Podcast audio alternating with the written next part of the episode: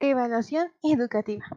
¿Se han preguntado alguna vez para qué nos evalúan o para qué sirve todo esto? Para empezar, ¿qué es la evaluación? Bueno, según esto, la evaluación es valorar o juzgar personas, organizaciones o cosas en relación con objetivos, estándares o criterios establecidos. Y bueno, ¿eso para qué? El chiste es darle algo cualitativo y cuantitativo a lo que hacemos.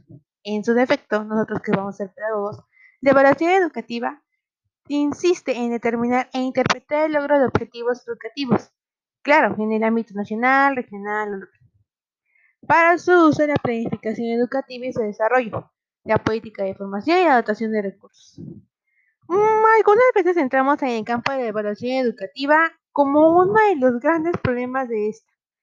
Lo que pasa es que ocurre que la dificultad que una comunidad de profesionales, en este caso docentes y administradores, no entienden a qué nos referimos con cada uno de los términos que conforman. La cosa está en que nunca nos hemos bajado o basado en el objetivo de la evaluación educativa.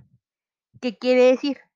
El objetivo de esta es conocer la evolución de cada estudiante, para, si es necesario, adoptar medidas de esfuerzo de compensación para garantizar que se alcancen los objetivos educativos definidos a su nivel. Bueno, Lucero, ¿y qué son los objetivos de la evaluación? Muy fácil.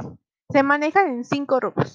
La planificación del CEN, o sea, el Sistema Educativo Nacional, el análisis y cumplimiento de las finalidades y propósitos educativos, la mejora de las prácticas y procesos educativos, la identificación de problemas y construcción de una agenda pública para resolverlas, y la rendición de cuentas sobre el uso de los recursos públicos en la educación obligatoria.